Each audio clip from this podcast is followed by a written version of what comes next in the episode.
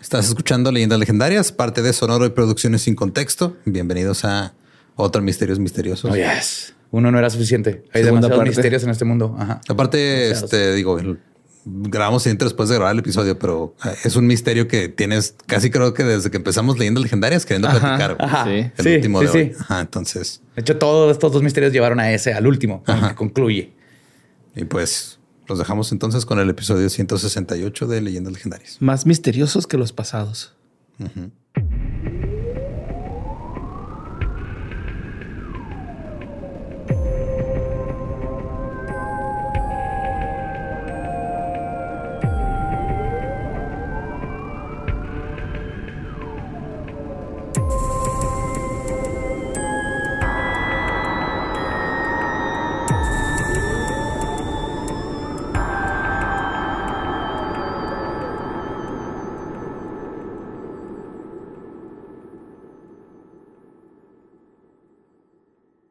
Bienvenidos a Leyendas Legendarias, el podcast en donde cada semana yo, José Antonio Badía, le contaré a Eduardo Espinosa y a Mario Capistrán casos de crimen real, fenómenos paranormales o eventos históricos tan peculiares, notorios y fantásticos que se ganaron el título de Leyendas Legendarias. Estamos en otro miércoles macabroso y como siempre me acompañan en la mesa redonda del pentagrama Mario López Capistrán y Eduardo Espinosa. Hola. Listos que vienen llegando del viajecito donde Borre se metió en agua contaminada con plomo. Con plomo. Sí, así es. Sí, yo nomás me metí a una cueva. y se me quitó la hipertensión, güey, curiosamente. te dio cáncer, pero se te quitó la hipertensión. Eres ultraviolento. Me cayó el pelo de los huevos, pero... sí, sí. Me da sexy, güey, en boxer y eh, con casco para no golpearme la cabeza. Es la seguridad primero. Sí, sí, sí. La seguridad primero. Pero Una lámpara en la mano. Qué bonita tu talavera, calavera. Gracias, bro. Es una calavera de talavera.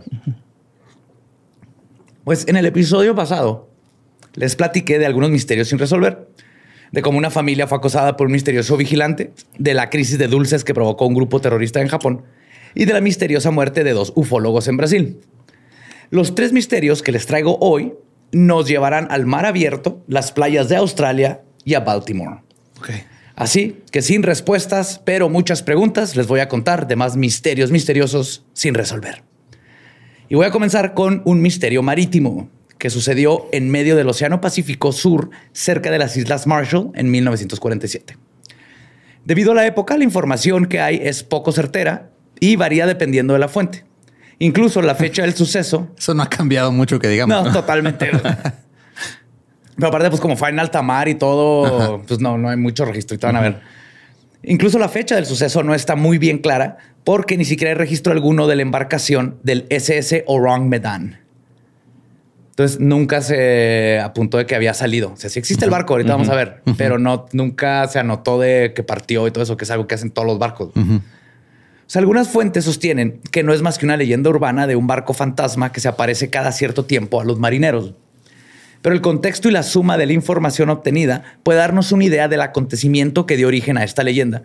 Y no precisamente es un hecho paranormal, porque declaran que han visto este barco en el mar ya de fantasma. Ah, ok, ok. O sea, después del accidente se sigue viendo. Se me hace muy curioso cómo nada más, o sea, hemos escuchado de barcos fantasmas, pero ningún otro tipo de transporte fantasma. Ah, Hay tren trenes fantasmas. Sí, en, en- en- en Texas y así. Y también Ajá. este carreta, carreta fantasma. Carreta fantasma. Ajá, sí, en el Arnold sale. Yo quiero una combi fantasma. Ah, estaría chida, ¿eh? Una rumba fantasma estaría bien verga. Entonces, lo de lo, el barco fantasma que se aparece, pues son historias de marinero. Pero lo que le pasó al barco sí sucedió de verdad. Para mediados de 1947, la Segunda Guerra Mundial había llegado a su fin y la mayoría de los barcos de guerra que circulaban en el mar ahora se dedicaban a transportar mercancía. Pero aproximadamente el 27 de julio de ese mismo año, todas las embarcaciones del Océano Pacífico recibieron una serie de telegramas muy extraños provenientes del mismo barco. Eran una la alerta SOS, seguida por un alarmante mensaje que decía, y cito, estamos flotando. Todos los oficiales, incluyendo el capitán, están muertos en el cuarto de control. Envíen médico. Ok. They all float. Ya un poco tarde para que llegue el médico. Ajá, sí, ya están muertos, ¿no? Sí. O sea, nada más va a llegar a decir, Sí. Está Sí. muerto. en efecto. Todos. Y el capitán también. Sí, y los mandaron a Pennywise y dijo, sí, todos flotan. Todos flotan aquí. Todos flotan, sí. Alejo.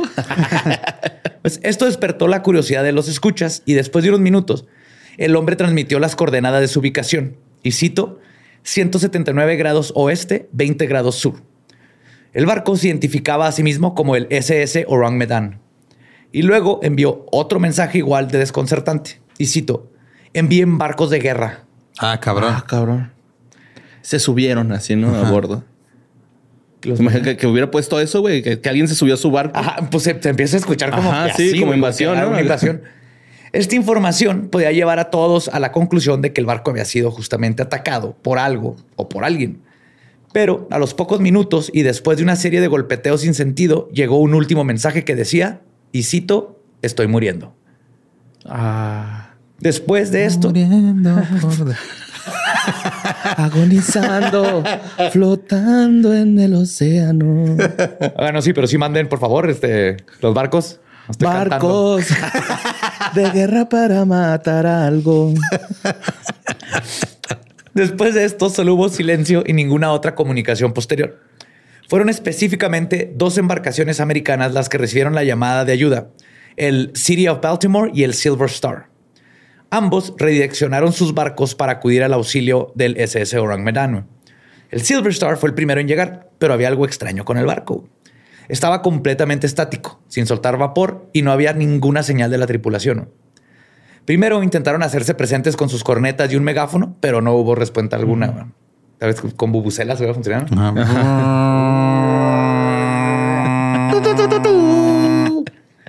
Obviamente los oficiales al mando del Silver Star tenían miedo de que todo fuera una trampa y terminaron siendo asaltados, y que fueran piratas, algo. Pero aún así decidieron enviar a un pequeño grupo de hombres en una lancha salvavidas para que fueran a inspeccionar. Al llegar a la cubierta del Orang, lo primero que encontraron fue una serie de cuerpos estáticos. Y al acercarse a cada uno de ellos notaron que los cadáveres tenían expresiones de terror grabadas en sus rostros. La mayoría tenía la mirada clavada hacia el sol algunos incluso apuntaban su dedo índice hacia arriba y tenían la boca abierta. Además, habían pasado varios días desde que fallecieron porque los cuerpos estaban hinchados. Los hombres continuaron inspeccionando, pero únicamente encontraron el cadáver de un perro y más tripulantes muertos. Un segundo grupo armado también subió a la embarcación y al entrar a la cabina del timón encontraron sin vida al capitán y a los oficiales. Pero ahí andaba el Pumba, ¿no? ya sabía, ya sabía, ya sabía, así me lo esperaba. Lo vi venir así de... No te cambies, Borre. Luego encontraron a la persona que envió el mensaje de auxilio. Su cuerpo aún tenía los audífonos puestos y la mano en la palanca del telégrafo, del radio. A simple vista, no parecía haber ninguna causa clara de su muerte, como heridas evidentes o la presencia de un gas venenoso. Todo parecía estar en orden. La cocina estaba llena de alimentos, de hecho, algunos estaban todavía medio preparar, güey, como que estaban cocinando cuando les pasó lo que les había pasado. Qué miedo, güey, ¿no? Para los güeyes que se subieron, güey, toda la escena acá. Sí, güey, es película. Sí, de por sí el mar es terrorífico, así el mar, el mar abierto, porque no hay nada, no, ves no sabes qué hay abajo de ti. Y imagínate entrar a un barco y está así la gente gritando. no, no, no. Este también se dieron cuenta que había suficiente combustible y la carga de todo estaba completo. O sea, no tenía por qué el barco haberse detenido. Ajá. O sea, no había como que indicios de que hubieran ido a robarles algo. O, que, se hubieran naufrageado y se, se, murieron de hambre. no, el barco está en perfectas condiciones. Pero sí habían algunos detalles particularmente extraños. Faltaba un bote salvavidas y la bitácora de navegación. Ok. El Silver Star tomó la decisión de remolcar al puerto al Orang Medan para reclamar la recompensa por recuperar el barco. Pero cuando comenzaron a navegar, notaron que empezó a salir humo del compartimiento de carga número 4, que empezó a provocar un fuerte olor picante. Entonces los rescatistas a bordo abandonaron. Un grupo de señores así asando chile. ya se fue el Cthulhu, échale chile al Cthulhu. los rescatistas a bordo abandonaron el barco de inmediato. Por suerte huyeron lo suficientemente rápido para... Perdón este, desatar el Silver Star y evitar salir heridos en el brutal estallido que destruyó por completo al SS Orang Medan a media... Este, Explotó de la nada. Sí, se empezó a salir humo y de repente y se quemó, güey. Y pues con explosión el barco se hundió este, junto con la posibilidad de realizar una investigación detallada del suceso. Y la recompensa, güey. Y la recompensa. Deja tú la pinche investigación, la feria, ¿no? Y las señoras de los chiles, güey. Y sin mucho que rescatar del barco, la tripulación del Silver Star regresó a tierra para pues, reportar el extraño incidente. Varias semanas después, en la costa de las Islas Marshall, encontraron un bote salvavidas con siete personas. Seis de ellas muertas y la única que aún respiraba estaba impresionantemente enferma y deshidratada. Los misioneros del lugar le dieron atención médica y cuando recuperó la conciencia comenzó a narrar lo que había sucedido. No mames. El 7 de junio de ese mismo año, él había partido del puerto de Shanghái como miembro de una tripulación que transportaba 7000 cajas de madera con alguna sustancia peligrosa en su interior. El capitán y otros miembros de la tripulación eran de origen europeo, pero la mayoría eran filipinos e indonesios. Después de partir, avanzaron varias horas mar adentro hasta que otro barco los interceptó y les transfirió otra carga de cajas y cilindros sellados con contenido confidencial. Tal vez por esto. Está muy raro así a medio barco. Así. Eh, Te veo en el punto. ¿Cuál? ¿Dónde? ¿Cuál? ¿Ahí, eh, ahí donde hay agua? No, se juntan las mantarrayas los miércoles. Ahí. Mira, cabrón, hay un Oxxo, güey. Así, ¿no? Hay un Oxxo ahí enfrente del Oxxo, güey. Pero si están haciendo cosas shady como verse a la mitad, tiene sentido porque no había registro de salida y entrada. Están haciendo cosas indebidas. Pues ya avanzado el viaje, les informaron que el destino de la carga había cambiado. En vez de llegar a Sydney, descargarían en Panamá. Lo que implicaba más del triple del tiempo viajando en condiciones que no eran las mejores. La nueva ruta les tomaría un pequeñísimo lapso extra de 90 días. Ajá, o sea, otros tres meses en el mar. Pero apenas pasada una semana, algunos miembros de la tripulación comenzaron a enfermarse. Al principio solo eran náuseas, malestar y vómitos, pero después de unos días cayó el primer muerto. El náufrago les contó que él abogó porque buscaran un lugar donde este, agarrar a este vato para atenderlo y luego a los demás enfermos. Pero el capitán les dijo que nada, ni modo, vámonos. Iba a haber Sigue. Al parecer, el barco transportaba una importante cantidad de ácido sulfúrico, cianuro de hidrógeno, nitroglicerina y otros químicos. Lo que sin duda, con la sal, el calor y el movimiento, eran propensos a hacer una reacción. Como una enorme bomba de tiempo a bordo del Urang Medan, nomás esperando una situación para tronarlo. Pero, ¿para quién o para qué estaban transportando estos químicos? y por qué tenían tanta confidencialidad acerca del contenido de la carga. El náufrago relató que al abordar el barco no le quisieron pedir sus papeles de identificación. Ninguno de los sujetos al mando parecía estar interesado en reportar los detalles del viaje, de la carga y mucho menos de la tripulación. No, no querían encariñarse, sabían que se iban a morir. no les pusieron nombre. Además, había algo que no encajaba. El hombre del barco estaba recién pintado y no tenía sentido alguno el que el Urang Medan este, estaba mal escrito. Perdón. Sí, el nombre del barco estaba recién. Sí, se lo acaban de pintar y estaba mal escrito. Pero la paga no era mala y dijo, eh, fuck it. Así como cuando pides un micrófono Shure en, en AliExpress. AliExpress, tú sabes que algo malo va a pasar. Cuando le cayó el 20 de que toda la tripulación estaba muriendo, tomó la bitácora, un bote salvavidas y huyó con otros cinco hombres. Todos remaron hasta que no les quedaron fuerzas y conforme pasaron los días comenzaron a caer muertos. De hecho, el náufrago tampoco vivió mucho tiempo después de ser rescatado. Ah, qué mal pedo.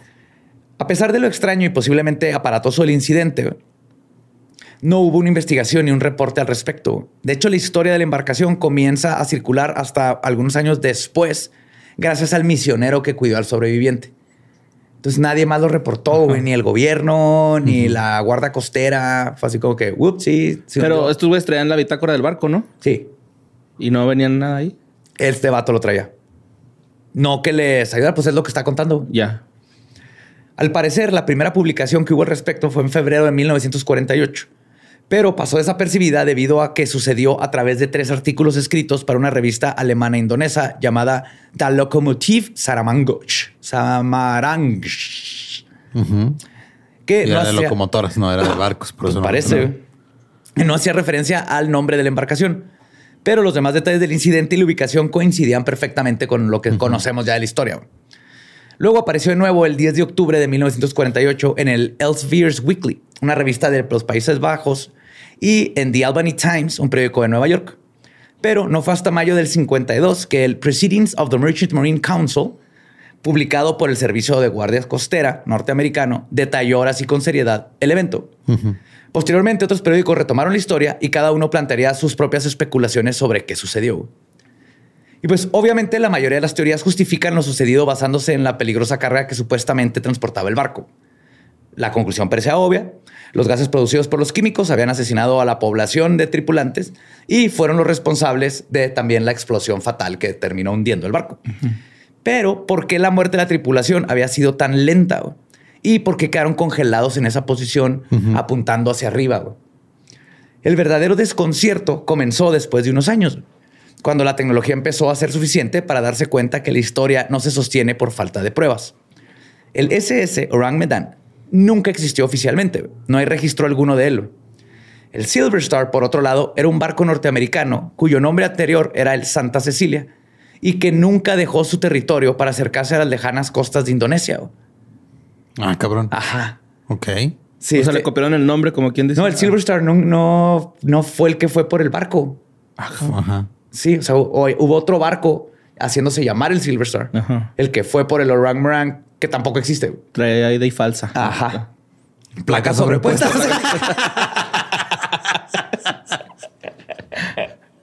Yes.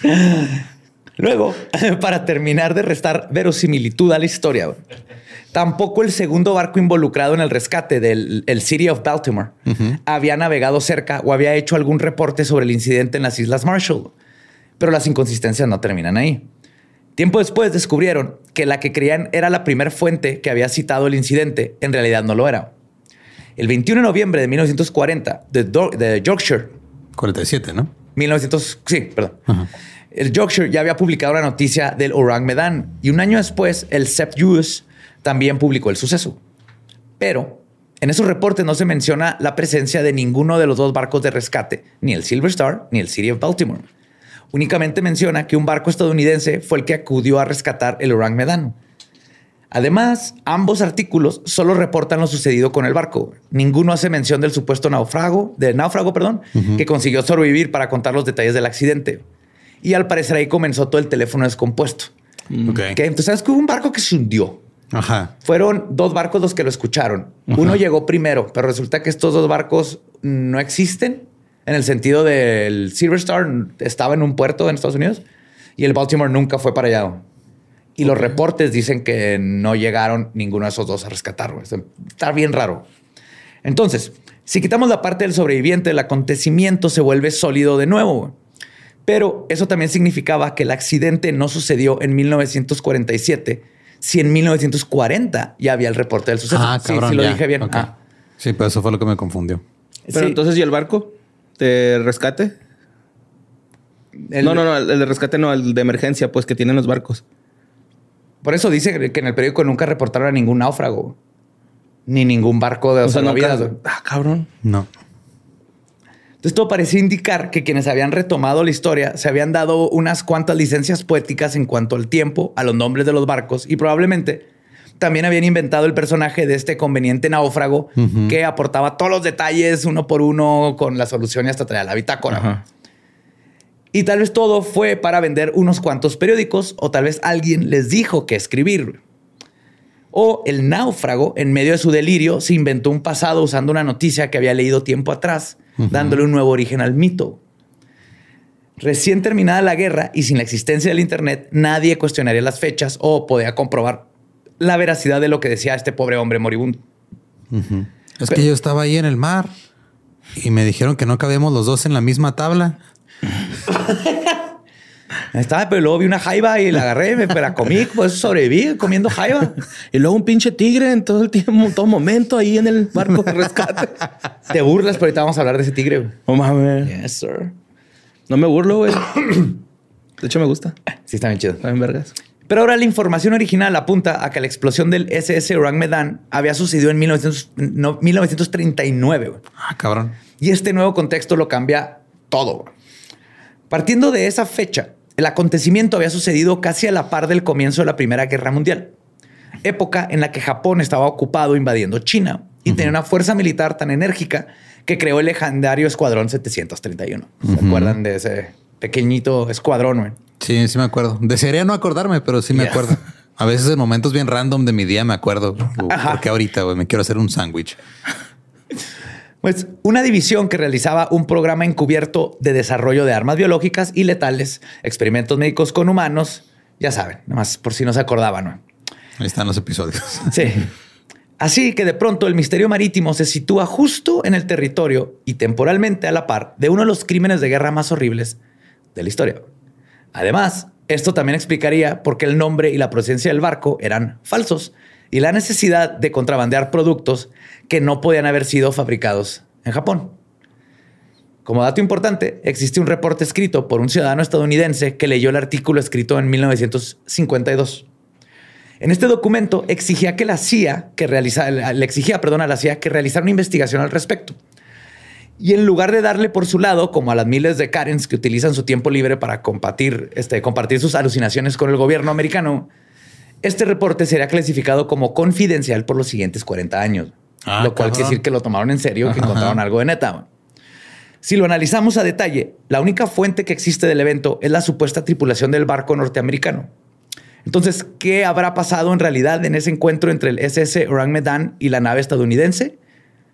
No sabemos, porque no existe ningún reporte real al respecto y está todo confidencial. No sabemos. ¿Habrán querido evitar un conflicto internacional prematuro? ¿O Estados Unidos sabía que Japón estaba realizando experimentos químicos y simplemente hundió la nave? ¿O cuando se hundió nadie quiso decir nada porque lo que venía ahí adentro... Porque también eso está raro, ¿no? Que en cuanto lo empiezan a remolcar, truena, güey.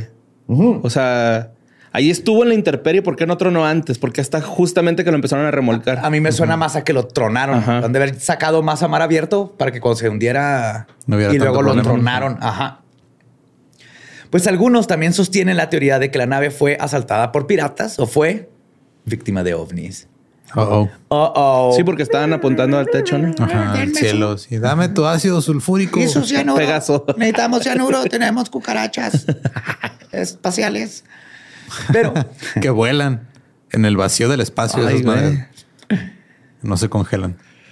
Entonces, nunca vamos a saber y este misterio va a seguir ahí para siempre. Y solamente la tripulación podría ser la que daría un testimonio de qué realmente sucedió ahí o que desclasifiquen los documentos de la CIA de que encontraron. A veces se sabe que fue un barco gringo, Ajá, que fue a tumbar un barco. fue a tumbar un ajá. barco japonés y tenía Y cianuro no, y todo nomás eso y no- fueron no y lo tronaron. No te apuntes en la lista. Vete, güey. Tíralo ya. No, así es. Ajá. Todo el pedo. Así. Pues el siguiente misterio sucedió en una hermosa playa de Australia llamada Adelaide. Eh, Adelaide. Sí. Australia. Este fue el 30 de noviembre de 1948. Una pareja se encontraba dando un romántico paseo al amanecer cuando se dieron cuenta que había un hombre inconsciente recostado sobre la arena. Así boca arriba. Ajá. Asumieron que era un australiano pedo. Yes, exactamente. güey.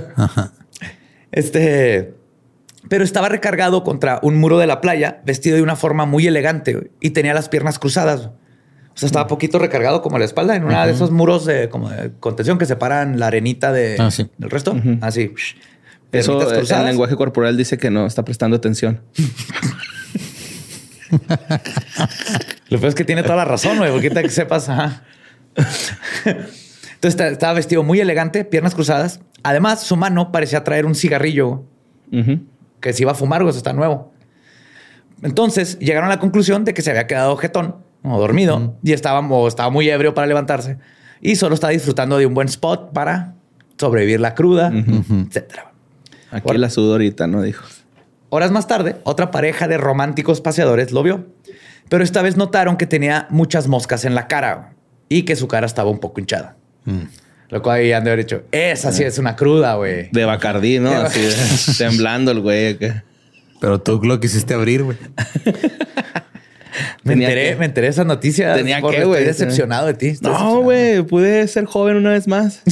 Al día siguiente la pagué, pero no importa. Fui joven. Hay una, una costumbre muy curiosa ahí en, en León Ajá. que para curarse la cruda eh, es una botella de Bacardí y una jarra de agua de horchata. No me estaba sirviendo, güey. Hasta que te matas para ya no sufrir de la cruda. Aparentemente. No sé. No probé. Estaba demasiado crudo Pero para está peor probar. porque el ron tiene un chingo de azúcar. güey. Yo no sé. No está ayudando. Pues nada. este, el rom chata, ¿no? Existe, güey. Ajá. Sí, no, para curar la cruda me refiero. Ah, no, sí está de la Lo último que es más azúcar. Pero bueno, León no va a probar esa cura nunca. Pero al igual que el resto de los turistas del día, lo dejaron pasar. O sea, sí Claro. dijeron, eh. Good day, mate. sí. Este, the shrimp on the barbie. Bueno, el, aquí más que nada, pues nadie quería lidiar con un borracho, güey. Sí, con un crudito, ¿no? Un crudito borracho totote. Fíjate la- el nivel de borrachez que tienes que tener para tener la cara llena de moscas, güey. Hinchado. Entonces, no fue sino hasta el día siguiente, güey, cuando dos jockeys en entrenamiento que salieron a ejercitar sus caballos en la playa, porque Australia, Ajá. decidieron acercarse al hombre para saber si estaba bien. Pero el ejercicio matutino se canceló cuando se dieron cuenta de que el hombre estaba frío, tieso, muerto y olía de la chingada. No había ningún golpe o herida evidente, ni una botella o olor a alcohol. Así que Neil Day, de 16 años, uno de los cabalgantes en cuestión, levantó el, re- el reporte a la policía Levantó un castillo de arena a su alrededor. No, no le pasó nada. a tener las olas de... Lo enterraron todo, no nomás la cabecilla. la así. cabecilla. Y las mosquillas fuera. Pues revisándolo bien ya más de cerca, el hombre estaba recién rasurado, su traje y corbata bien ajustados, las etiquetas, las etiquetas de toda su ropa habían sido removidas. No tenía etiquetas la ropa. Y no llevaba consigo ninguna identificación que pudiera dar una pista sobre su identidad. Solamente llevaba un boleto de autobús, un peine, su kit de fumador, que eran cigarros, fósforos y chicles. Además, notaron que su pantalón estaba remendado por un lado con un hilo este, en color naranja, que llamaba mucho la atención. Entonces, dijeron, bueno, vamos a llevarlo. De alguna forma vamos a saber quién es. Y esto no fue nada fácil. Sus huellas digitales no estaban en ninguna base de datos. No, pues eran los 40. Era el 48. claro, claro, claro. Entonces dijeron, bueno, este, de seguro en este tiempo este, no tenemos las huellas, pero hay dentistas, hay mil, mil opciones más.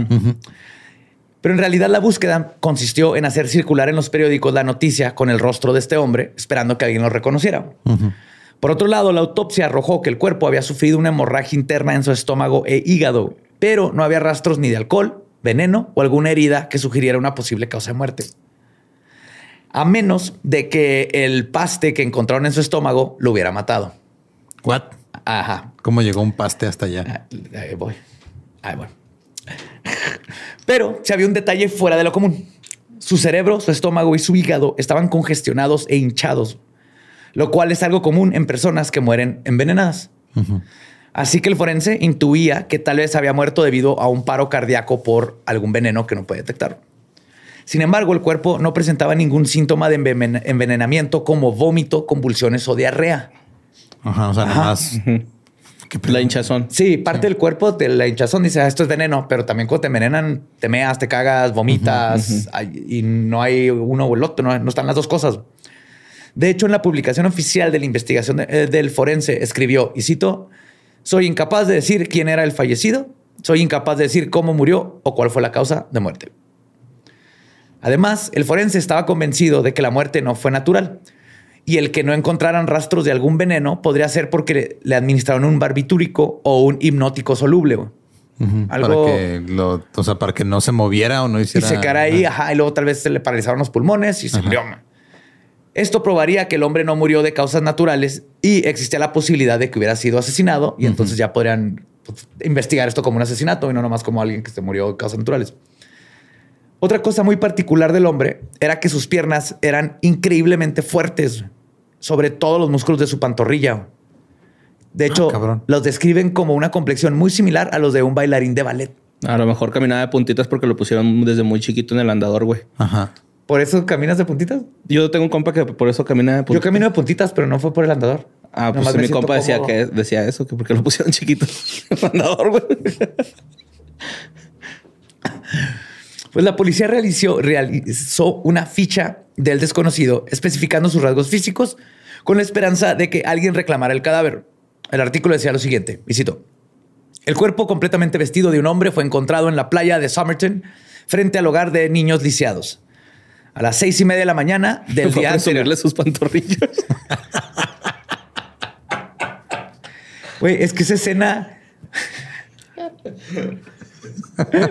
en hojaldra, ¿no? Sí, güey. Güey, cómo estoy todo musculoso. Miren, De yo sí tanto las puedo caminar. usar. La verga. Nomás esa escena, o sea, vas, vas a meterte a la playa y está un muerto enfrente de un lugar de niños lisiados y enfrente de ti hay dos jockeys paseando sus caballos. Nomás en Australia. Güey.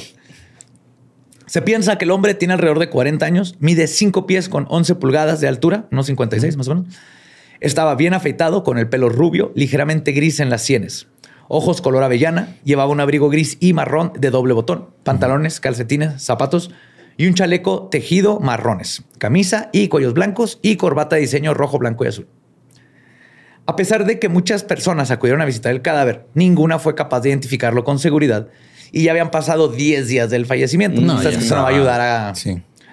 El cuerpo estaba en tal estado de putrefacción que la policía tomó la decisión de que debían parar de examinarlo, güey. ¿no? ya era así de que ya, güey, ya, déjalo, déjalo morir. Entonces finalmente lo embalsamaron y llamaron a un taxidermista para que hiciera una máscara mortuoria para futuras referencias con respecto al sujeto, güey. Que está chido, ¿no? Era la ciencia forense de esos tiempos. Era, ¿Y, pues, cómo era eso? Te ponen yeso en la cara. Güey. Para hacer ah, como una... Como un molde. Ajá, como un molde. haces el molde y lo sacas el positivo. De hecho, en Parral tienen ahí la cara del imbécil este Villa, güey. Así Lo tenían antes en la, en la banqueta y lo pisabas y luego como que lo metieron al museo. Mm. Pero era bien común las, las máscaras de muerte. O sea, cuando se moría un familiar, le hablabas a un artista y le hacía la cara de tu mamá o de tu primo o lo que quieras para que esté ahí embrujando tus noches, todo. Imagínate. Sí, güey. Tienes a tu mamá viéndote. Sí, qué perro miedo, güey, la neta. Que hacerte un puñillo y luego acá tu jefa viéndote, no sé. Horrible. No, pues eso le pones una cobija en la carilla. si no le va a caer algo en el ojo. o te volteas, ¿no? Pues sin poder posponerlo más, el 10 de diciembre de 1948 sepultaron al desconocido en el cementerio de Terrace West. Apenas asistieron un grupo de locales y policías que coincidieron en que querían que él también tuviera una lápida para poder ser recordado. Así que mandaron a hacer una que tenía la leyenda, y cito, aquí descansa el hombre desconocido encontrada en la playa, ah. playa de Somerton. Se llama The Somerton Man. Un mes después, en enero de 1949, se descubre una maleta en el guardarropas de una estación de trenes en Adelaide, la cual había sido encargada un día antes de la muerte del desconocido.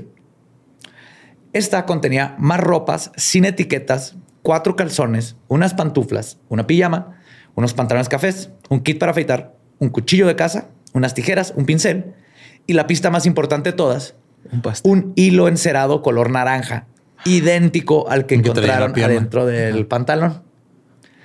Lo particular del hilo, además del color, era que no lo fabricaban en Australia, sino en Estados Unidos. Lo que sugería que el desconocido había viajado recientemente. Además, digo, traía una maleta, ¿no? También. Como, que el hilo es de lo más obvio, güey. Era la maleta, güey. No, se puede ver, lo pudieron haber corrido a su casa. Pero sí, sí, totalmente. Pero mínimo ya sabe que viajó probablemente a Estados Unidos. Además, en algunas de las prendas estaba escrito el nombre de Keen. K-E-A-N-E. Y aunque la policía buscó reportes de desaparecidos que coincidieran con ese nombre, este, algunos estaban convencidos de que era una pista falsa que había sido dejada intencionalmente para provocar más confusión acerca de la identidad del sujeto. Sí, o sea, como que el güey alguien lo quería matar ahí, la mafia de canguros se lo chingó. ahí. También mamados, ¿los has visto? Sí. Están fuertísimos, güey. Pero me gusta el video donde un güey conecta a un canguro. Ajá, que está molestando a su perro. sí, güey. Se queda el canguro con que. Eh, güey. Sí, pues me estaba pasando de verga, güey. Sí, cierto. Sí, sí lo sacó. Sí, recapacitó. Sí, está como borracho ese canguro. Lo hizo acordarse de su infancia, ¿no? Así el canguro. Lo regresó a secundaria, así, con la maestra Mecha, así. Pues llegó abril y al revisar exhaustivamente las prendas de la víctima, descubrieron que el saco del hombre tenía este oculto un pedazo de papel, así entre la entre el forro. Era un pedazo de hoja cortada con los dedos, o sea, nomás lo recogí, que tenía impresa la frase persa Taman Shud, que es ah, T-A-M-A-M, Shud, ese con H. Donde me encuentran significa, ¿no? Taman Shud. ¿Qué significaba? Ah, espérate. Ah. Significa culo el que lo lea. Al hacer circular la noticia del hallazgo, un periodista se dio cuenta que era una frase que aparecía en la última página de un poemario persa del siglo XI, escrito por Oman Khayyam y titulado El Rubaiyat. ¿Ok? Súper pinche coincidencia que este güey leyó eso, güey. Por eso lean de todo, Nunca sabes cuándo vas a terminar muerto en una playa en Australia con un cachito de un libro No, deja en el tú. forro del saco.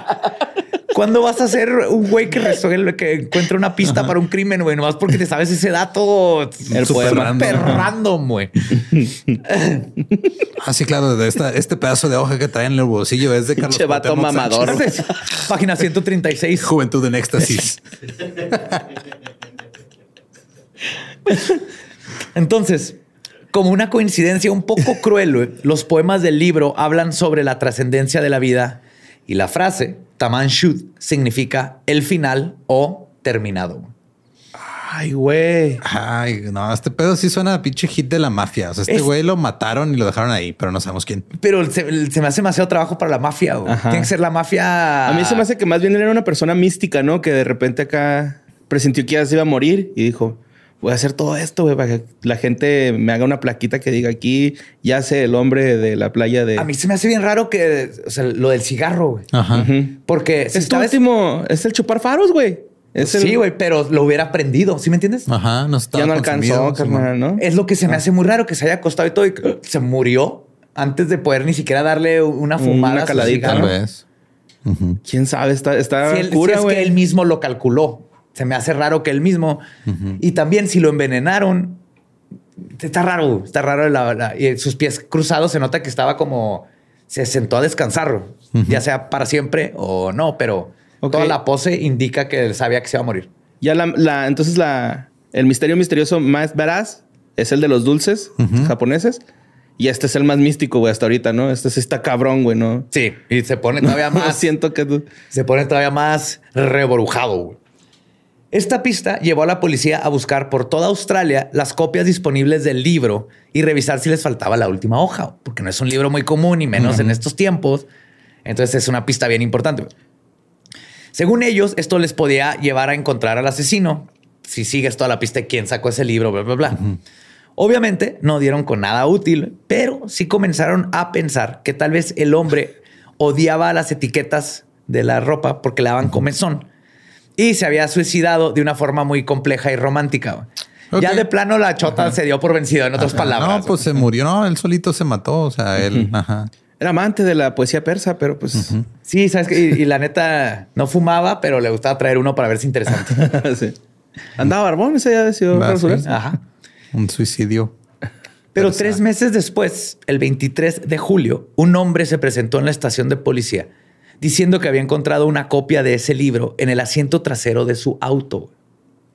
A ver, ¿Qué? ¿cómo aparece un libro de poesía persa en tu auto? O sea, ¿quién te planta eso como evidencia en...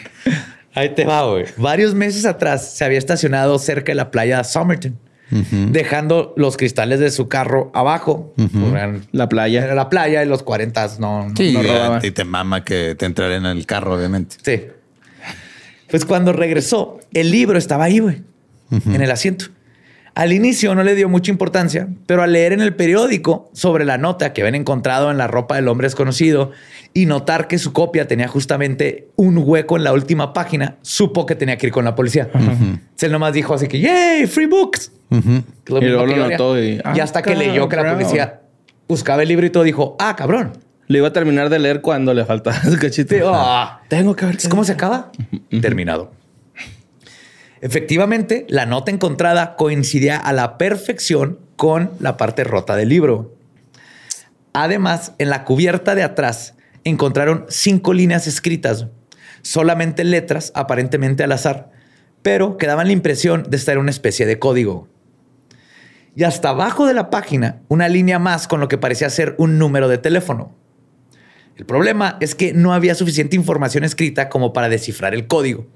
Y cuando lo analizó la Marina, llegaron a la conclusión de que lo más probable es que cada letra se conectara con alguno de los poemas escritos. De hecho, esto suena como algún que la palabra este, Tulum Shud, tal vez esa es la clave Ajá. para descifrar. Para descifrar. Y lo necesitas el libro para terminar de descifrar todo. Y por eso se la llevó este vato.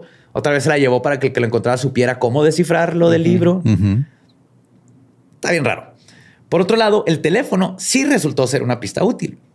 El número era de una enfermera de 27 años que vivía a cinco minutos de donde fue encontrado el cadáver del hombre. Su nombre era Jesse Thompson y efectivamente declaró haber tenido una copia de ese libro, pero se lo había regalado al teniente Alfred Boxall en 1945. El nombre pertenecía, el hombre, perdón, pertenecía a la Marina y ella fue su pareja durante mucho tiempo, pero había perdido el contacto con él desde ya muchos años. Además, la policía investigó al supuesto teniente, que no tenía ningún parecido con el muerto, estaba sano y salvo en su hogar leyendo una copia intacta del Rubaiyat. Ah, ese libro de poesía era muy popular en Australia. The fuck. Ajá, porque aparte, o sea, el libro que encontraron roto perteneció a esta chava, por eso tenía su teléfono. Ajá. Pero ella se lo había regalado a este señor hace mucho. Ajá, y, Y este señor ya tenía una copa nueva. Ajá. Entonces tal vez se deshizo, pero pues no era el muerto, obviamente. No más alguien ajá. que tiene un libro de poesía que se conecta al muerto. Pues acuérdate que tonto el que presta un libro, ¿no? Más tonto el que lo El regresa. que lo ¿no? regresa. Entonces, Así es. me lo Pues, llevo.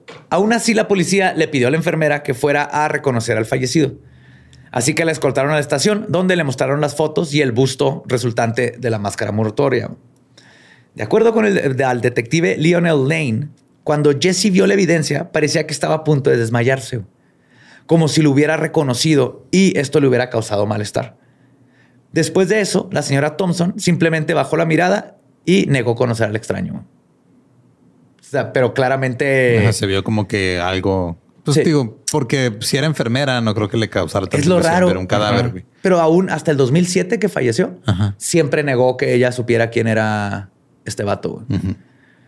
Pues las declaraciones de la enfermera parecían sospechosas, pero no había forma de presionarla y lo único que dijo fue que probablemente era alguien ligado a la milicia o un espía, porque sus rasgos no eran particularmente australianos. Además, ella sospechaba de que Boxall trabajaba como espía y que tal vez él sí lo conocía. Ujú. O él lo mató. Y de hecho, pues lo de las etiquetas, ¿no? Eso es clásico de espías. güey. Yo creo que el teniente lo mató, güey. Lo dejó ahí. Y luego se compró su ¿cómo? propia Es que copia del ¿cómo libro. se Sí, porque sí le gustaba, güey. Dejó una ahí. ¿Para qué? Nomás, en un carro chinga. extraño. Y luego compró otra. Ajá. Estás igual que los policías. Bueno, pues fue un suicidio romántico. ya. Fueron ovnis. ovnis. Fueron ¿Ovnis? ovnis, Lolo. Popnis. Popnis. Popnis. Son poetas. Ajá, no identificado. Una vez más, la policía se hallaba en un callejón sin salida. Sin ningún sospechoso tangible o alguna pista que seguir, la teoría del complejo y romántico suicidio continuaban siendo lo que mejor se sostenía. Sobre todo porque en 1945, en Mossman, Australia, habían encontrado un hombre muerto en condiciones similares. George Marshall se había intoxicado con barbitúricos y junto a su cuerpo encontraron una copia del mismo poemario, el Rubaiyat. Te digo que es un pedo de la mafia o algo así. O sea, es, es un mafioso con mucho tiempo libre y que regala libros. sí. Es Tiene una artista, librería. Ajá. Una Oh. bibliotecaria, güey, que estaba a todos los güeyes que tenían, que no habían entregado a tiempo los libros, se los está chingando uno por uno, güey. Uno asume Esa que las, sí suena- Apenas van en- Hay que seguirla, güey. Esa es la que Pues yo sí, seguiría. ajá. O sea, uno asume que las bibliotecarias por su trabajo son Bien tranquilas. tranquila y todo, Ajá. pero Al no. contrario, son las más cabronas. Son las mejores en la cama, güey. una bibliotecaria. Porque aparte que saben un chingo, güey. O sea, las ves así serias, serias, pero en ¿Saben la usar cama- el índice? Uf, uf.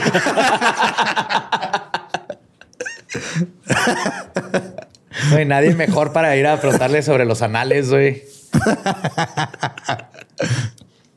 Sí, güey. Trust me, trust me. Vayan con una bibliotecaria. Pero durante la Segunda Guerra Mundial, este libro se volvió particularmente popular. Entonces no era imposible que uno que otro amante de la policía que estuvo en la guerra, que fue todos pues los sí. hombres de esas épocas, Ajá. tuviera una copia del, Ru- del Rubaiyat. Entonces, tendencias suicidas y somníferos este, a tu alcance también era algo común para alguien con estrés postraumático este, después de la Segunda Guerra Mundial. Entonces, todo queda como una enorme y simple coincidencia o era una bibliotecaria o una mafia poeta. No sabemos. Obviamente hubo un intento posterior para volver a entrevistar a la enfermera, pero ella seguía dando evasivas. Y con el tiempo también comenzó a surgir la teoría de que había sido asesinado por espías rusos. Es que esa es la vieja confiable, ¿no? Si no sabes qué pasó, fueron los rusos, güey. Exactamente.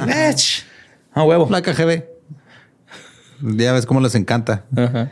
Y más porque este, todo esto pasó justamente al final de la Guerra Fría. Ok. Al comenzar la nueva década, la gente seguía interesándose en el caso. El profesor Derek Abbott de la Universidad de Adelaide abrió una investigación por su cuenta y comenzó a seguir la pista de los hijos de Jessie Thompson, la enfermera. Sin embargo, el mayor de ellos, Robin Thompson, había fallecido recientemente. Pero al averiguar más sobre él, Abbott descubrió que había nacido un año después de la muerte del desconocido y había sido un importante este, bailarín de ballet australiano. Mm, ok. El niño. Como su padre. Sin embargo, al o lo pusieron muy chiquito en el. Pero sí puede ser que era un espía, lo mataron. Cuando ella lo vio fue de, oh shit, pero no puede decir nada porque lo la matan a ella y estaba embarazada del próximo Kalishnikov. Ese es el que inventó las pistolas, no el bailarín. sí. Me acabo de dar cuenta. no, las pistolas son Chekhov, ¿no? Kalishnikov, ¿no? Algo Kalishnikov, acá, 47. Ah, sí, cierto. El año. No, no tengo idea, Carlos. Sí. Sin embargo, al no poder exhumar el cuerpo del bailarín, Derek Abbott se tomó la libertad de comparar las fotos de Robin Thompson con las del desconocido de la playa para buscar rasgos en común. En efecto, el experto en anatomía este, determinó que los lóbulos de las orejas de ambos eran iguales y ambos carecían de incisivos superiores laterales. Y tenían moscas. Al, niño lo seguían moscas siempre. y la combinación de dos similitudes de este tipo no es frecuente. De hecho, la probabilidad de que dos personas tengan esas dos cualidades al mismo tiempo es de una en diez mil. No es tan improbable, pero, agrégale la cercanía de la enfermera y todas estas cositas y ese uno en diez mil tiene un poquito más de peso, diría yo. Por lo tanto, es muy probable que si estuvieran que sí estuvieran relacionados genéticamente. Pero obviamente es, especulación porque no se pudo hacer prueba genética de verdad.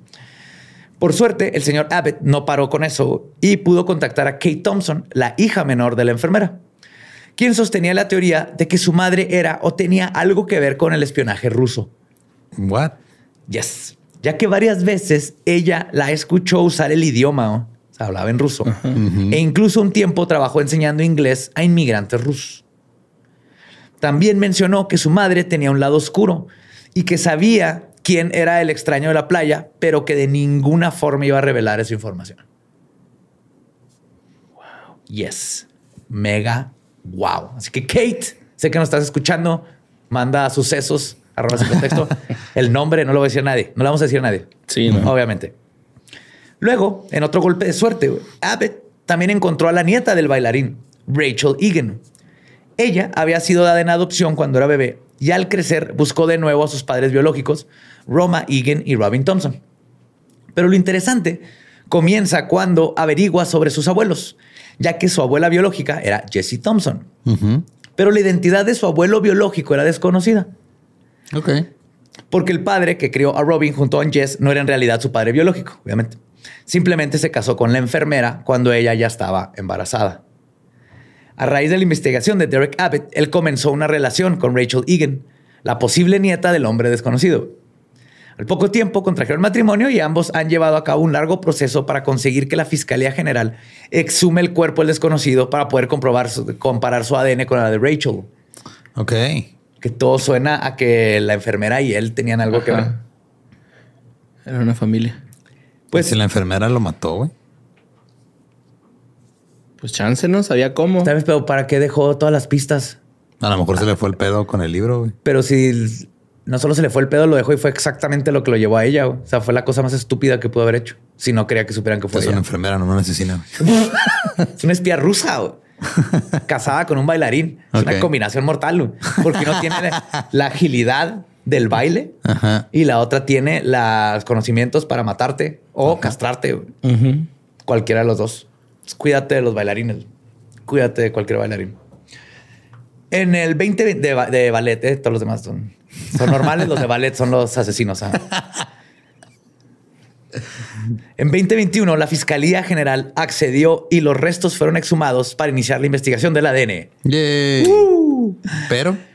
Pero, aunque la investigación demuestre que el desconocido era el padre biológico de Robin, y por lo tanto mantuvo una relación de algún tipo con Jesse Thompson, eso no resuelve el misterio de su muerte. No. Aún con esa información, no podríamos saber si el hombre simplemente fue a visitar a su amada lo encontró con otro hombre y decidió ir a la playa a quitarse la vida. O si fue ella con sus habilidades de enfermera la que suministró efectivamente los omníferos porque ya no lo quería, porque se dio cuenta que era bailarín y sabe, igual que todos sabemos que los bailarines son asesinos, potencia.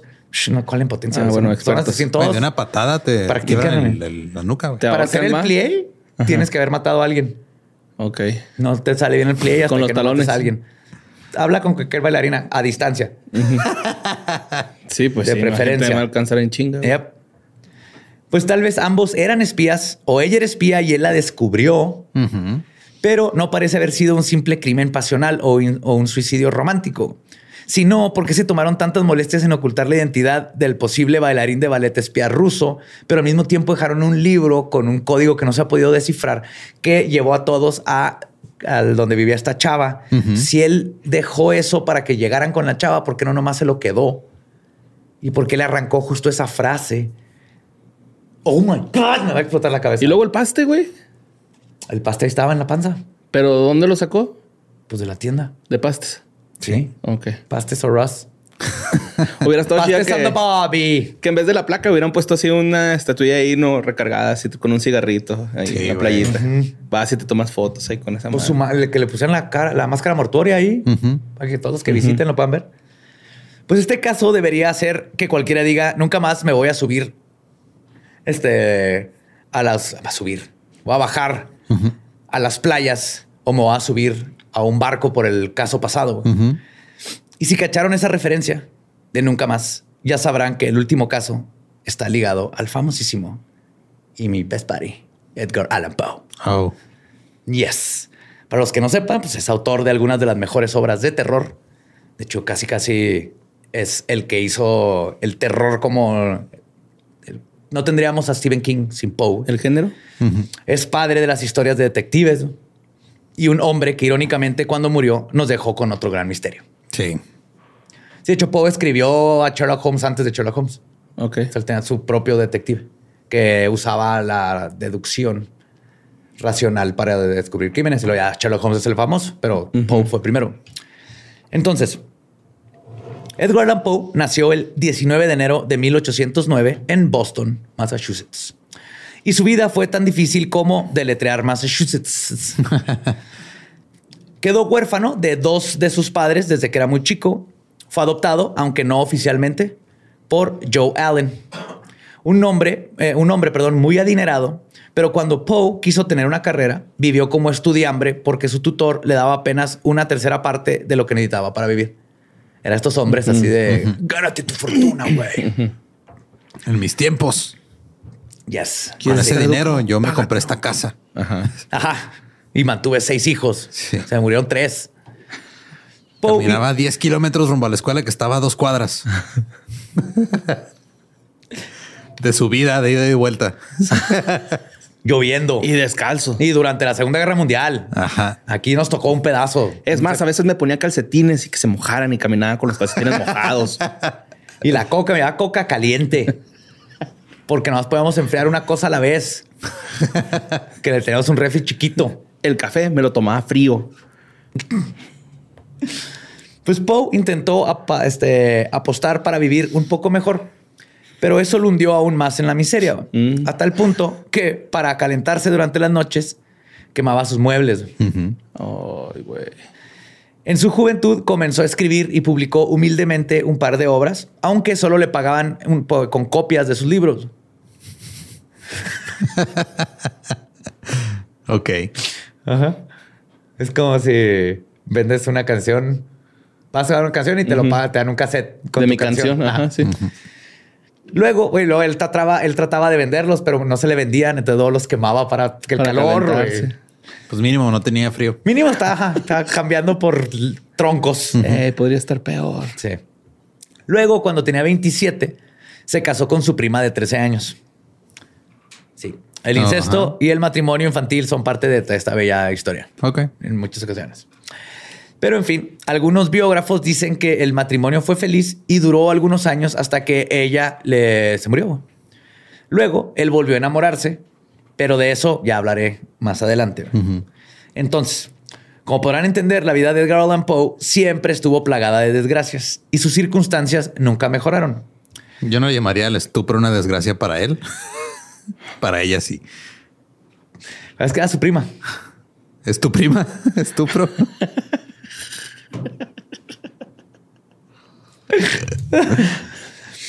Entonces, pues ese es el resumen y de aquí vamos a hacer un salto mortal hasta el 27 de septiembre de 1849, cuando Poe dejó la ciudad donde vivía para ir a Filadelfia y poder editar una colección de poemas de otra persona, que lo tenía que trabajar. no, poemas, pero va.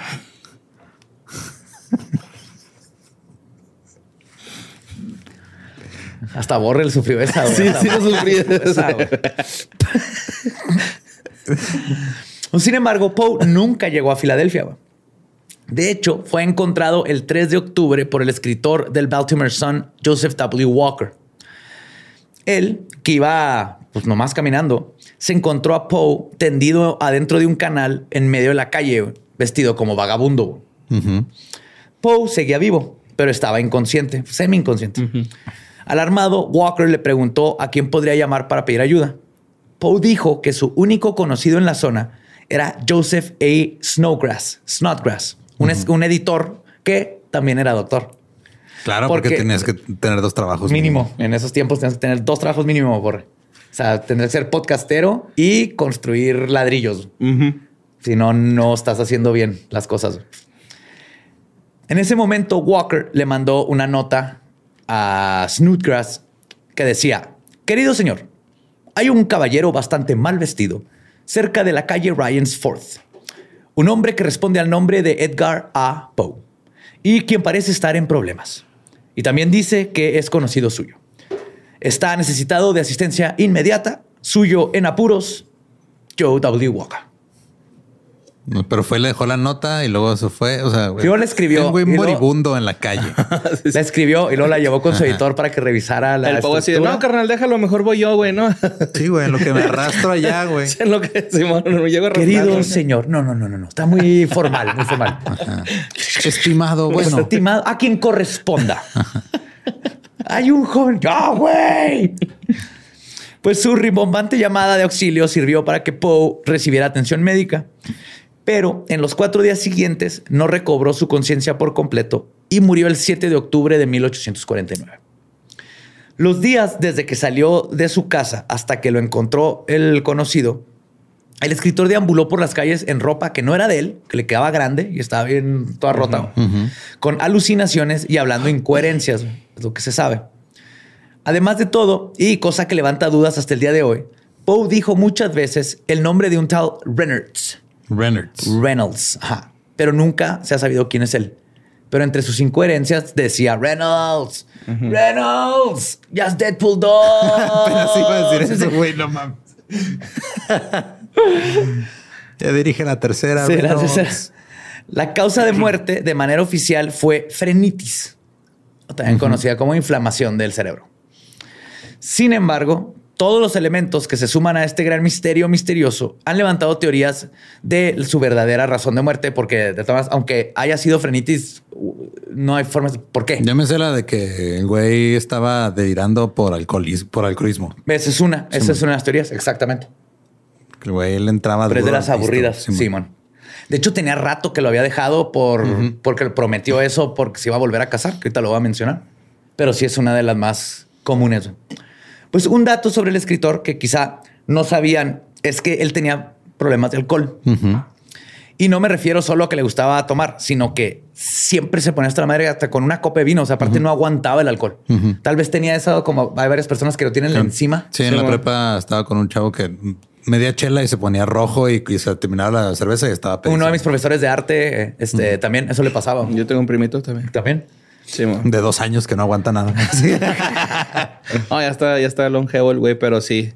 También así, dos cheves, güey. Le sale culo, güey. Dos culotes. Sí, le sale vara. Pues es por esto que platicábamos del alcoholismo, que las primeras teorías dicen que su muerte se derivó de una mala copa. Es decir, pudo haber ocurrido que una noche, vagando por las calles, se metió en una pelea por andar ebrio, lo agarraron a golpes, y terminó ahí y me encontré la congestión alcohólica y los putazos. Y luego el cerebro hinchado, ¿no, güey? De unos putazos que le pusieron. La otra opción es que. Estaba hinchado Y con quítate el traje pendejo que está en vergas, güey. Así. Y toma el mío. Ajá, sí, sí, sí. Seguramente estaba ponte el mío, no quiero que te- historias, güey. Su cerebro nada más, con cosas que decir, con palabras y con... Y poemas. Y Ah, rimas. poemas. Un chingo de rimas. Este. La cosa es que si se peleó y lo golpearon, no habían señales Sí, de no haber había sido golpeado. señales de. Otra opción es que hubiera sido asaltado y golpeado por unos rufianes que lo tiraron ahí en la noche. Entonces, o andaba pedo y se le hizo pedo a alguien y le pegaron, o andaba pedo y se cayó y se murió, o lo asaltaron. Todas estas van por lo mismo, pero ninguna de estas coincide con que en este, la autopsia, y, pues más que nada ni autopsia, cuando apenas llegó al hospital no estaba golpeado. Ajá. Otro detalle sobre su muerte es que Poe murió alrededor del día de elecciones. Y esta es de las teorías más interesantes. Lo que puede significar que el autor, y si sí es cierto esto, es de lo más triste del mundo, murió víctima de una práctica llamada cooping o cooperación forzosa. güey. Entonces era súper usada. Básicamente, cooping es acarreo forzoso. Ajá. Aquí en México te dan torta, allá te van a huevo. güey. Verán, en Baltimore era muy común que los grupos violentos que apoyaban a un candidato secuestraban a personas a random, les cambiaban la ropa, los mandaban a votar y luego los volvían a agarrar y luego les volvían a cambiar la ropa y luego los mandaban a votar y muchas veces los ponían pedos Para que no se acordaran. para, y para que no le hicieran de pedo. Entonces Poe en este tiempo ya había dejado de pistear. Y el- la teoría es que lo agarraron y le dieron pisto y por eso trae la ropa, ¿no? Y por ejemplo, no se trataba nada más de votar por tal persona y ya, te digo que el- era todo un proceso que tenían varios tiempo contigo, que coincide con el tiempo que nos dejaron de ver a Poe.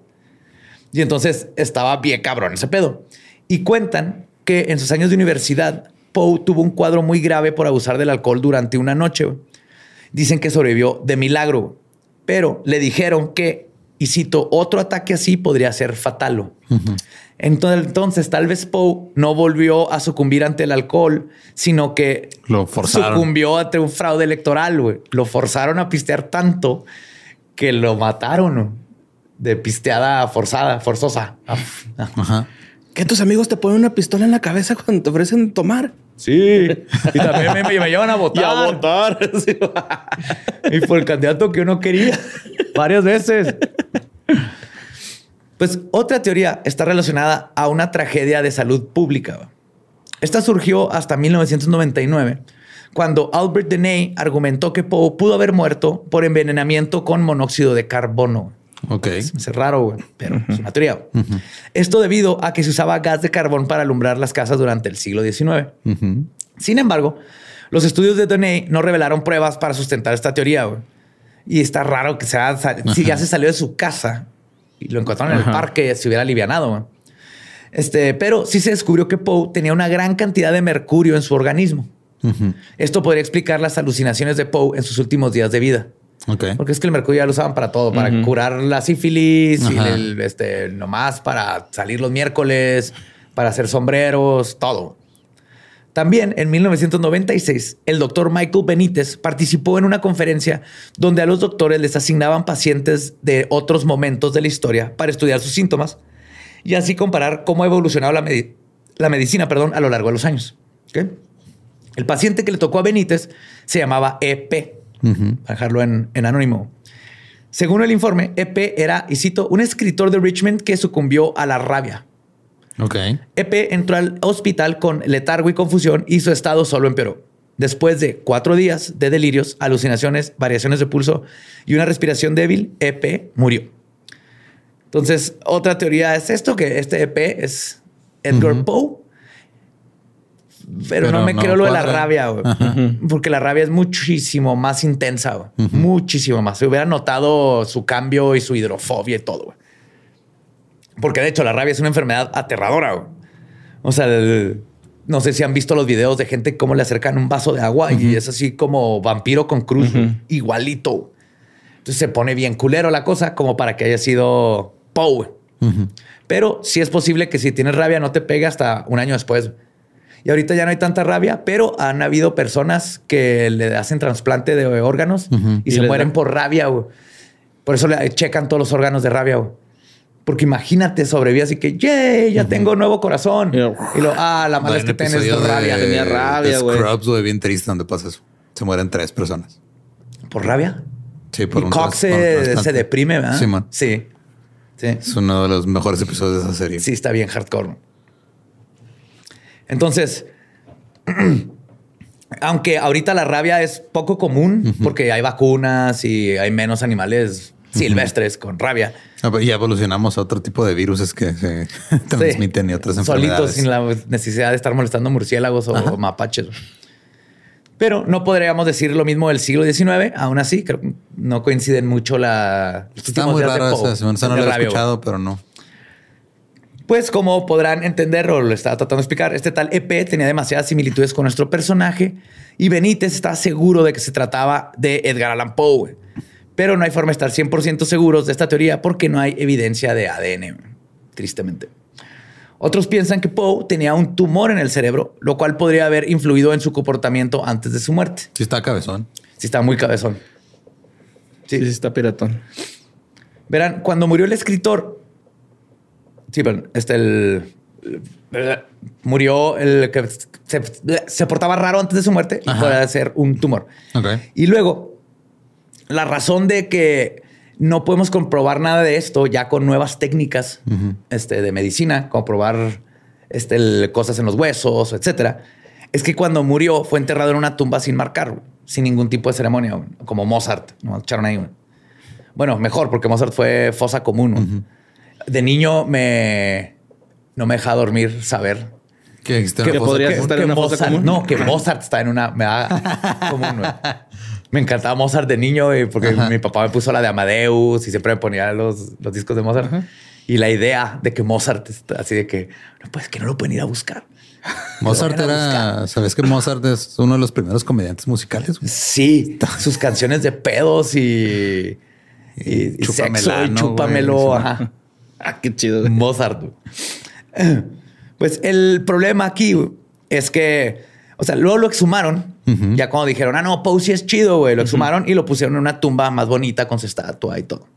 El problema es que los años trataron muy mal al ataúd y al cuerpo que estaba adentro. Entonces, cuando trataron de, de- de trasladarlo al panteón, se hizo polvo y se deshizo todo. Ya es una sopa de polvo de Poe. Entonces. Eso estuvo peor, güey. Sí, sí. Todavía. Pero justo aquí es cuando se conecta un poco con la teoría del tumor. Descubrieron algo extraño cuando se hizo mierda todo el cuerpo.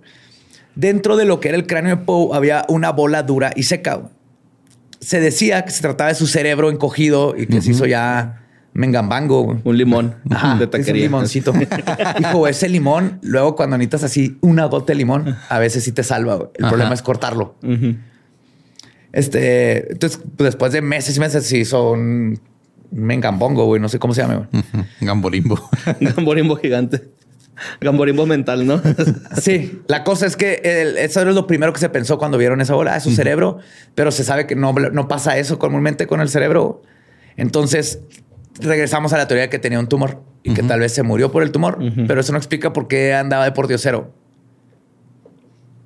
Pues si andaba desorientado porque tenía la presión de un tumor en el cerebro, güey. Se cambió de ropa. Ajá. Yo digo que más bien se la quitaron, ¿no, güey? Porque era ropa grande, güey, ¿no? De su talla. Sí, ni siquiera de su talla. A lo mejor andaba, o sea, desorientado y encueradillo. Y se metió a Big and Tall. Simón. Ya, y alguien le aventó ropa así, órale, pinche encuerado. La compró en. Ross, ¿no, güey? Y se la puso. Nomás la talla. Sí, güey. Pues sí es posible. Pero no hay, no hay datos de Edgar Allan Poe en cueradillo. ¿No? No, que yo sepa, no. Ay, nunca se ha encuerado. Edgar. No, o sea, en la calle, que Ah, anduviera ok. encuerado en la calle. ajá. Gritándole un cuervo imaginario. Pero probablemente la teoría más chingona para mí, y es la última, fue la que formuló el biógrafo John Evangelist Walsh, quien dice que Poe fue asesinado. Y sus asesinos fueron ni nada más ni nada menos que los hermanos de su amada Elmira Shelton. Mm. Se dice que Poe sí llegó a Filadelfia, donde se dirigió originalmente para ver a Elmira. Estaba, estaba organizando toda su boda güey, en este último viaje. Pero sus cuñados lo emboscaron. El pecado de Poe, casarse con la hermana. Poe era un poeta raro que nada, no, no, no querían a Poe. güey. Entonces, Poe pudo haberse disfrazado, güey, lo cual explicaría por qué usaba ropa que no era suya y luego se fue a esconder a Philly, porque sabía que lo andaban buscando. Según la cronología, Poe se dirigía de regreso a Richmond ya para casarse con Shelton, pero en Baltimore lo encuentran los hermanos, lo agarran a madrazos y lo forzan a beber whisky porque sabían que lo, iba a matar. Que lo iba a matar. Y también sabían que le había prometido a la hermana que no iba a volver a, tomar, a tomar. Y la hermana le dijo, si vuelves a tomar, se cancela todo. Ah, pues más bien fue eso, ¿no? Lo querían volver a hacer a pistear. O tal vez este güey, el vicio, güey, no era de no de los que todos se chingan una y ya no se controlan. No, no, pero lo, lo, que le hicieron pistear a huevo. Ah. Pero tal vez lo, quisiera, lo querían hacer pistear para que la hermana lo cortara y no sabían que le iba a dar una intoxicación porque de hecho estaba. Se murió. Es otra. Y entonces se muere por envenenamiento de alcohol. Sin embargo, no hay pruebas contundentes de esto, obviamente. Y el, pero está interesante la idea de que fue toda una venganza de los, de los hermanos y tal vez un accidente a lo Van Gogh de que vamos a chingarlo nomás para que no se case con la hermana. Pero probablemente nunca sabremos de qué murió el gran escritor Edgar Allan Poe. Pero los misterios de Poe no terminan con su muerte. Verán, hay toda una teoría de conspiración que dice que este gran poeta era nada más y nada menos que un crononauta. Ah, eso sí me sabía.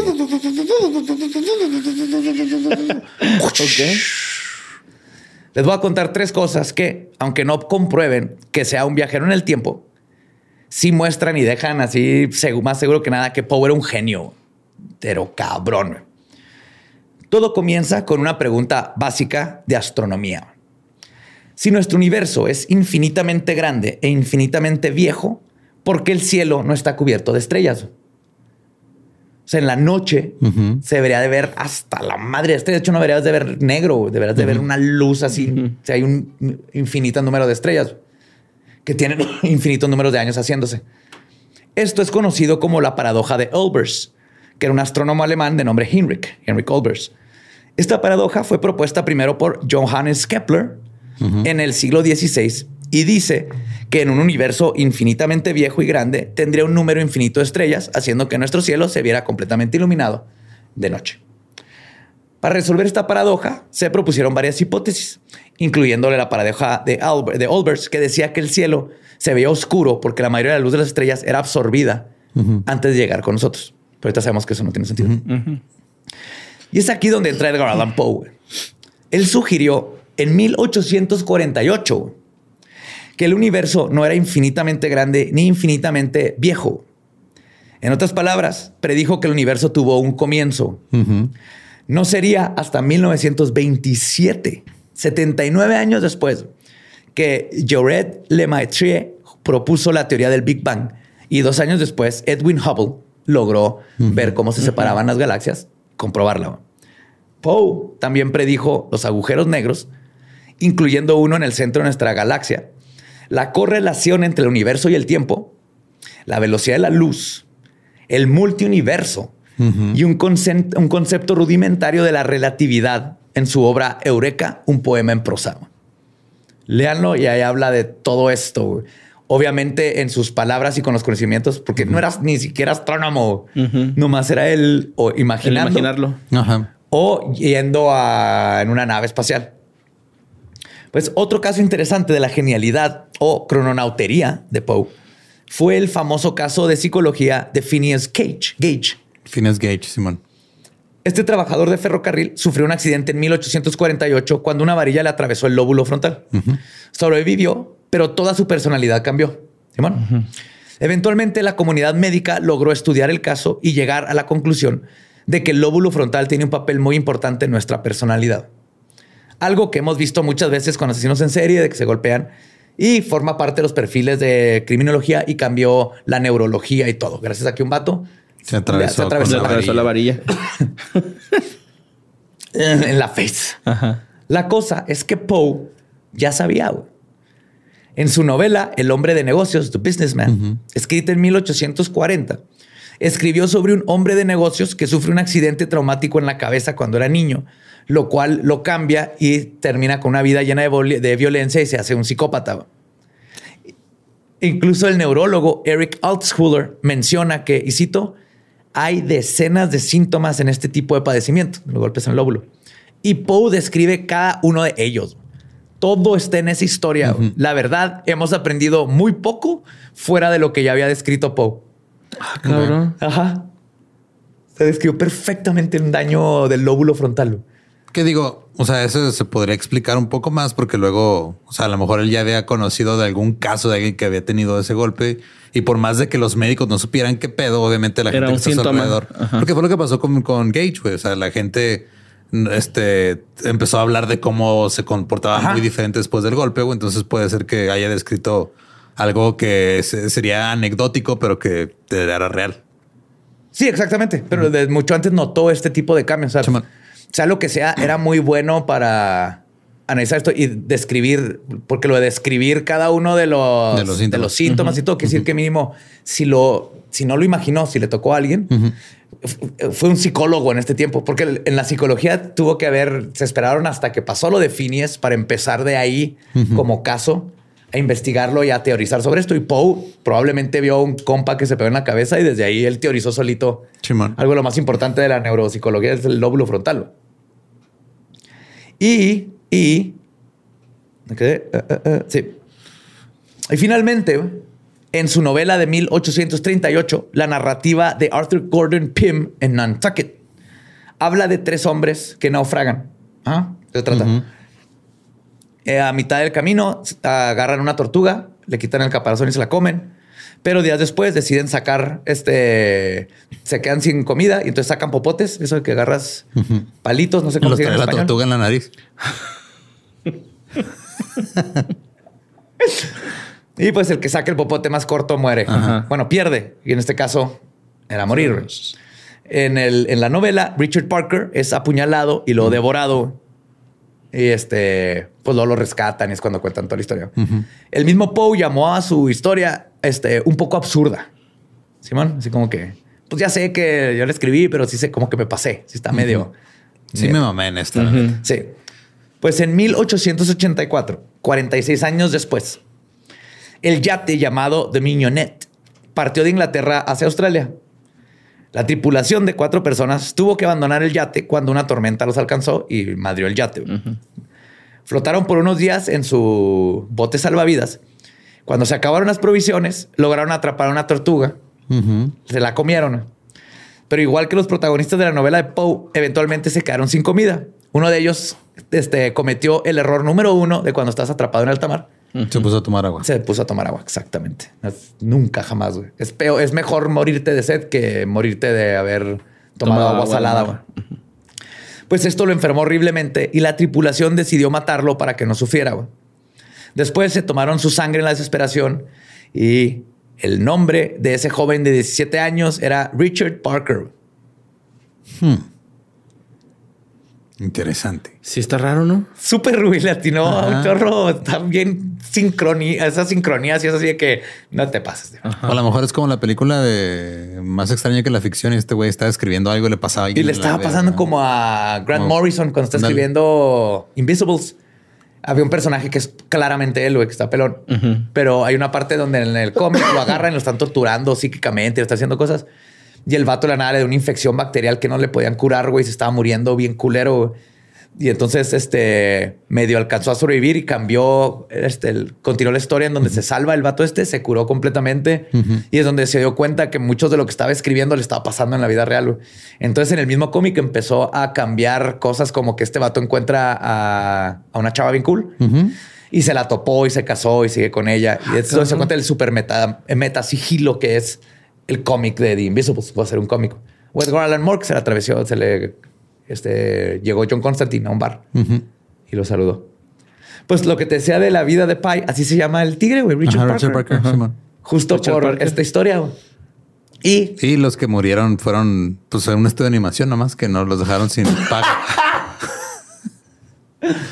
Lo que está bien cura de todo esto es que este caso, cuando lo rescataron, se fue a la corte güey. Y fue un, un juicio en cabrón. Los encontraron culpables a todos Sí. y sembró el precedente de que la necesidad no es defensa legal para un asesinato. Ok. O sea, ellos su... Su defensa fue, "Tenemos hambre". Teníamos, Ajá. nos íbamos a morir si no, lo, si no lo matábamos, si no, no lo comíamos, nos íbamos a morir. Y fue, vale madre, de todas maneras lo mataste. Ajá. Eres igual de culpable. Pudiste no haberlo matado. Ajá, sí. Y eso es los tres misterios misteriosos sin resolver que me faltaba contarles. Pues mi favorito fue el de El hombre en la playa, güey. Está más chingón. El, del, Shoot. el del barco sí se me hace como pinche este corto de Twilight Zone. Es que ese está terrorífico, Simón, Ajá. acá, ¿no? El subirte al barco, güey, acá con. Sí, y, y eso que coincida con, con el 731, que tal vez tenían o estaban llevando esas cosas a Estados Unidos y estaban llenas de botulismo y todo eso. güey.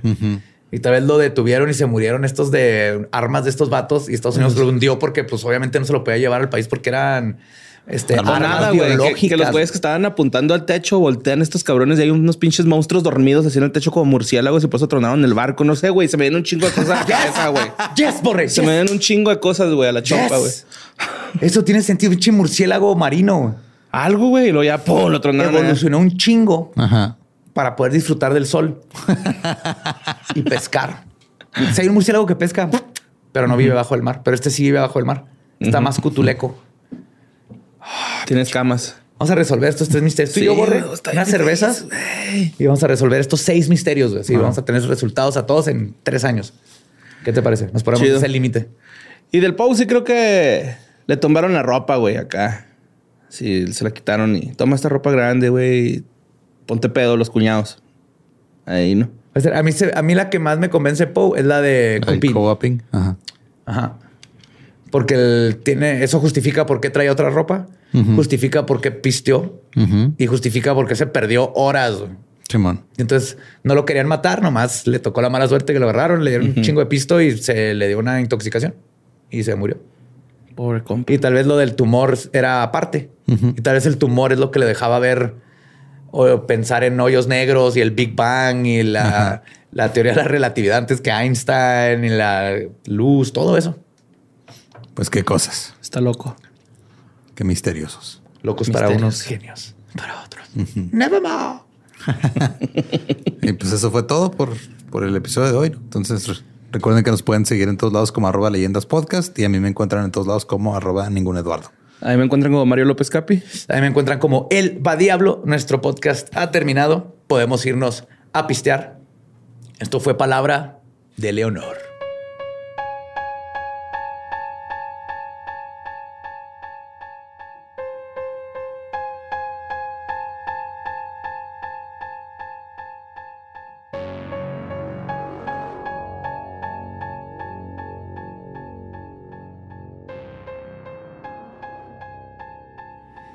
Y eso fue Misterios Misteriosos, volumen 4, casos sin resolver. Yo aprendí lo de el alcoholismo de Edgar Allan Poe. Bueno, lo de que por- probablemente había tenido un episodio de delirio y ese pedo como causa de muerte. Cuando me invitaron al podcast de otra ronda a hablar sobre el delirium tremens en sí. Y hablan de, usaron como ejemplo, Edgar. Simón. Sí, güey. Sí, existe ese thing, el delirium tremens. Está horrible ese pedo, güey. O sea, está. Yo sabía que era algo malo, pero ya cuando me lo explicaron fue de a la verga. pedo. Wow. Entonces, este, después de tanto Bacardí, güey, creo que ya no lo volveré a hacer. Ni yo. No, El Bacardí es bien malo, Ese güey. es el que te da delirium tremens. De eso significa Bacardi. Por eso hay que rebajarlo con agua de horchata. Y jugo de mango con naranja. No, no, no, no. El misterio misterioso esta semana es cómo sobrevivimos a esa peda, esa güey. peda, güey. Pero bueno, este, lo que, que les queremos decir es de que hay nuevos diseños de mercancía. Hay nuevos diseños de playeras y de este, tazas y tarros y vasos térmicos para que te dure caliente o fría tu bebida. Exactamente. Es más, se te olvidó el Día de las Madres. Ahorita es cuando puedes reponer esa decepción que le hiciste a tu mamita con una Por camisa nacer. de leyendita. Y sí, hay mercancía nueva. Ahí chequen este, en las redes y en la página está la sección de mercancía y pueden ir a los proveedores a revisar sus nuevos diseños. Así es. Y pues nomás, eso es todo por hoy. Y es, cuídense del delirium tremens. Los queremos mucho.